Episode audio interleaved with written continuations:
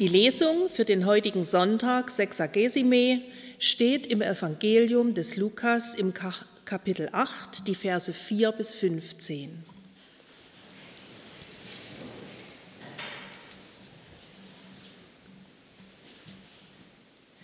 Als eine große Menge beieinander war und sie aus jeder Stadt zu Jesus eilten, sprach er durch ein Gleichnis. Es ging ein Säemann aus zu sehen seinen Samen. Und indem er säte, fiel einiges an den Weg und wurde zertreten, und die Vögel unter dem Himmel fraßen's auf. Und anderes fiel auf den Fels. Und als es aufging, verdorrte es, weil es keine Feuchtigkeit hatte. Und anderes fiel mitten unter die Dornen, und die Dornen gingen mit auf und erstickten's. Und anderes fiel auf das gute Land. Und es ging auf und trug hundertfach Frucht. Da er das sagte, rief er, wer Ohren hat zu hören, der höre. Es fragten ihn aber seine Jünger, was dies Gleichnis bedeute. Er aber sprach, euch ist's gegeben zu wissen die Gleichnisse des Reiches Gottes, den anderen aber ist's gegeben in Gleichnissen, dass sie es sehen und doch nicht sehen und hören und nicht verstehen. Das ist aber das Gleichnis. Der Same ist das Wort Gottes. Die aber an dem Weg, das sind die, die es hören Danach kommt der Teufel und nimmt das Wort von ihrem Herzen, damit sie nicht glauben und selig werden. Die aber auf dem Fels sind die, wenn sie es hören, nehmen sie das Wort mit Freuden an. Sie haben aber keine Wurzel. Eine Zeit lang glauben sie und zu der Zeit der Anfechtung fallen sie ab. Was aber unter die Dornen fiel, sind die, die es hören und gehen hin und ersticken unter den Sorgen, dem Reichtum und den Freuden des Lebens und bringen keine Frucht zur Reife. Das aber auf dem guten Land sind die, die das Wort hören und behalten in einem feinen, guten Herzen und bringen Frucht in Geduld. Gnade sei mit euch und Friede von Gott, unserem Vater und unserem Herrn Jesus Christus. Amen. Ihr Lieben, Jesus war schon ein genialer Prediger. Der hat sich die Woche nicht hingesetzt und dann irgendwelche klugen Sätze formuliert, die er dann den Leuten vorgetragen hat. Man konnte sie hören oder sie gingen zu einem Ohr rein oder anderem raus. Jesus hat es ganz anders gemacht. Er stand unter den Menschen und hat die Dinge, die man gesehen und die man angreifen konnte, gleich als Symbol und Beispiel genommen für eine Verkündigung, für ein Gleichnis, für eine Kurzpredigt. Die Bibel ist voll davon. So auch heute von dem sogenannten Gleichnis vom vierfachen Acker. Ich selber war schon mehrmals in Israel und stande dann am See Genezareth mit der ganzen Reisegruppe und dann sah man die ganzen Dinge, die wir hier im Gleichnis sehen, nämlich so ein Trampelpfad, wo alles zerlatscht war und kein Gras wachsen konnte, diese porösen Steine mit diesen ausgewaschenen Höhlen, wo dann Flugerde ein Stück sich reingesetzt hat und so kleine grüne Grashalme rausguckten, oder auch das Dorngestrüpp rechts und links. Und man sah auch mal schöne Blumen, oder einen Senfkornbaum, der dann dort richtig Platz hatte und Frucht brachte. Schön ist an diesem Gleichnis, das uns heute zugrunde liegt, dass es Jesus selber ausgelegt hat und dass die Rückfrage der Jünger, was es denn zu bedeuten hat, in der Bibel abgedruckt ist. Bei den meisten Gleichnissen fehlt das nämlich.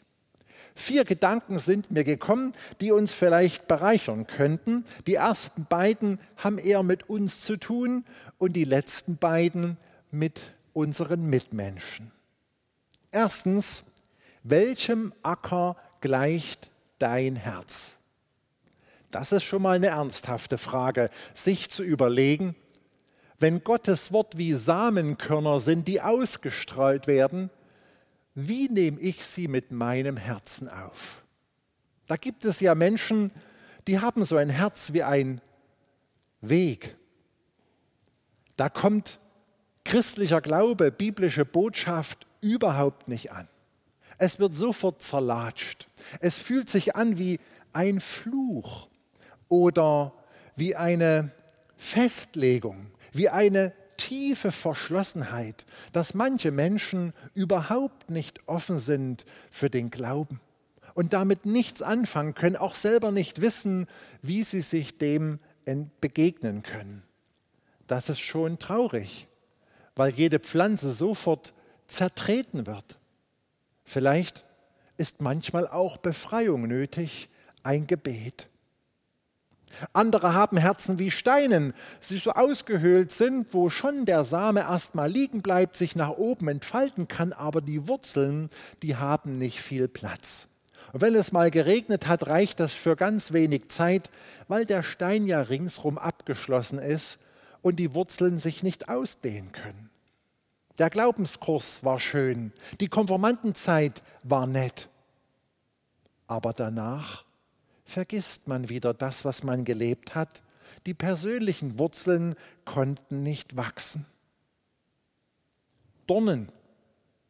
Da haben die Samenkörner schon Wurzeln schlagen können, aber so ein Dornengestrüpp hat viel mehr Wucht und Kraft, raubt allen Nährstoffe aus dem Boden und nimmt das Licht und die Entfaltungsspielraum der Pflanze.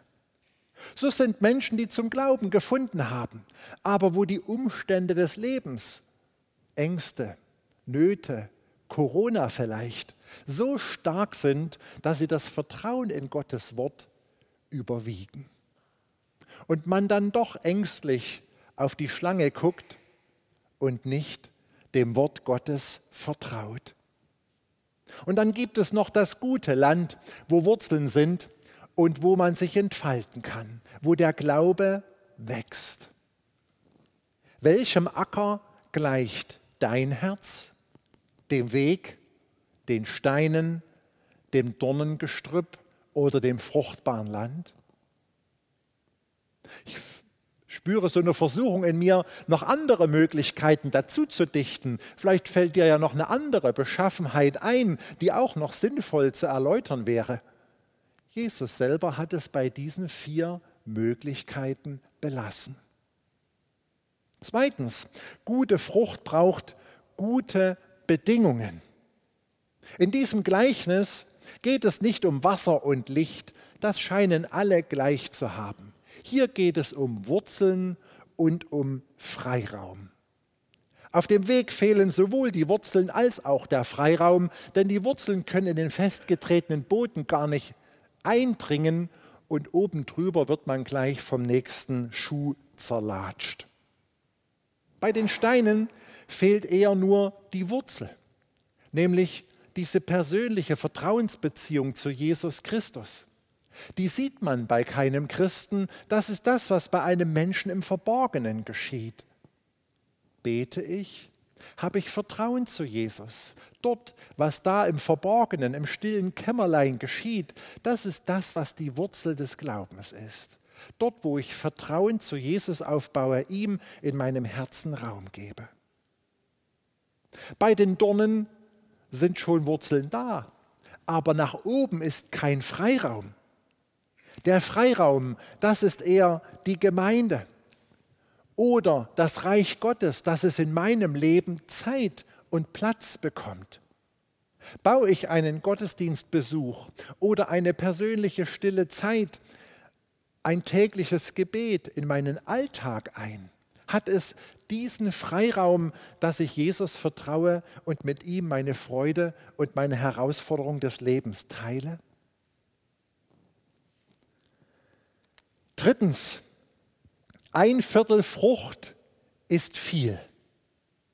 Im Ackerbau sagt man vielleicht, na das wäre ja schlimm, wenn nur ein Viertel Frucht bringen würde. Aber im Reich Gottes, bei uns in der Kirche, ist ein Viertel wirklich viel. Was wäre das, wenn von einer großen Konformantengruppe ein Viertel engagiert dabei blieben?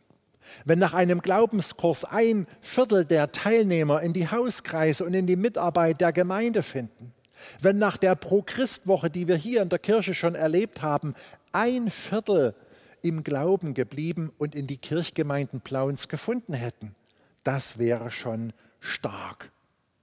25 Prozent, das ist eine taffe Zusage von Jesus. Das Feld ist groß, ihr Lieben. Und wenn ein Viertel Frucht bleibt, wir das Viertel also nicht vergrößern können nach diesem Gleichnis, dann können wir nur das Feld vergrößern, nämlich mehr aussäen. Denn wenn ich noch mehr Felder bestelle und noch mehr aussehe, dann ist es 25 Prozent auch größer, als wenn ich nur klein denke. Also sehen wir mutig Gottes Wort aus. Wir können dazu einladen, Gemeinden zu besuchen, die Bibel zu lesen, zur jungen Gemeinde zu kommen und uns nicht traurig fühlen, wenn uns Dreie ablehnen, sondern mutig weiter einladen, weil Jesus uns ein Viertel Frucht verheißt. Wir können den Link von Gemeindeveranstaltungen, von unseren Gottesdiensten oder auch anderen guten christlichen Botschaften im Netz mal weiterschicken. Schau da mal rein, das hat mir gut getan. Mag sein, dass Dreie wegklicken, aber der vierte vielleicht verweilt? Ehrlich ist immer noch das Beste, ein ehrliches Glaubenszeugnis zu geben. Wenn man im Gespräch ist mit anderen, zu sagen, du, ich gehe sonntags zum Gottesdienst. Und soll ich dir mal verraten, warum?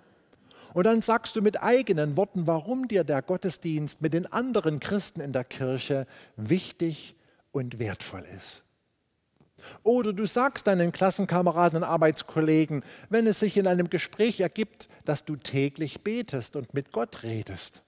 Und dann erklärst du einfach, warum du das tust jeden Tag. Weil es dich froh macht, weil du Sorgen abgeben kannst, weil du Vergebung findest und weil du weißt, dass alles aller Dank dem Schöpfer gebührt, der uns das Leben und diese Erde und die Früchte des Feldes schenkt. Und viertens, ich kann nur die Beschaffenheit meines Feldes beeinflussen. Ich kann nur darauf achten, dass mein Herz ein guter Boden ist für Gottes Worte und Gottes Zusagen und seine Botschaft. Für meine Mitmenschen kann ich die Verantwortung nicht übernehmen, das ist ihre Sache. Das heißt, wir können als Kirchgemeinde Gottes Wort aussehen, indem wir es verkündigen mit viel Liebe und Relevanz bis es an die Trommelfälle der anderen Menschen kommt. Das ist unser Job. Was danach geschieht, das können wir nicht mehr beeinflussen. Das ist Gottes Sache oder die Verantwortung desjenigen, der das Wort in seinem Ohr gehört hat. Also, lasst uns auch als Christen Enttäuschungen akzeptieren. Nach dem Gleichnis sind es drei Viertel.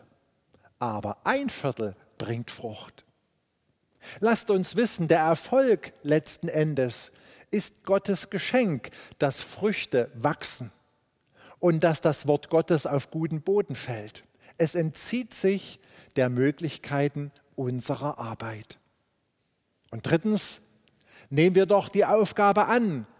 Aussehen, aussehen, aussehen. Reichlich und ständig und immer wieder mit Mut und Engagement. Denn Jesus hat gesagt, ein Viertel wird Frucht bringen. Beachte für dich nochmal die Reihenfolge. Nimm Gottes Wort fruchtbar auf. Dann gib es engagiert weiter. Der Rest ist Gottes Sache. Amen. Und der Friede Gottes, der höher ist als alle Vernunft, bewahre eure Herzen und Sinne in Christus Jesus. Amen.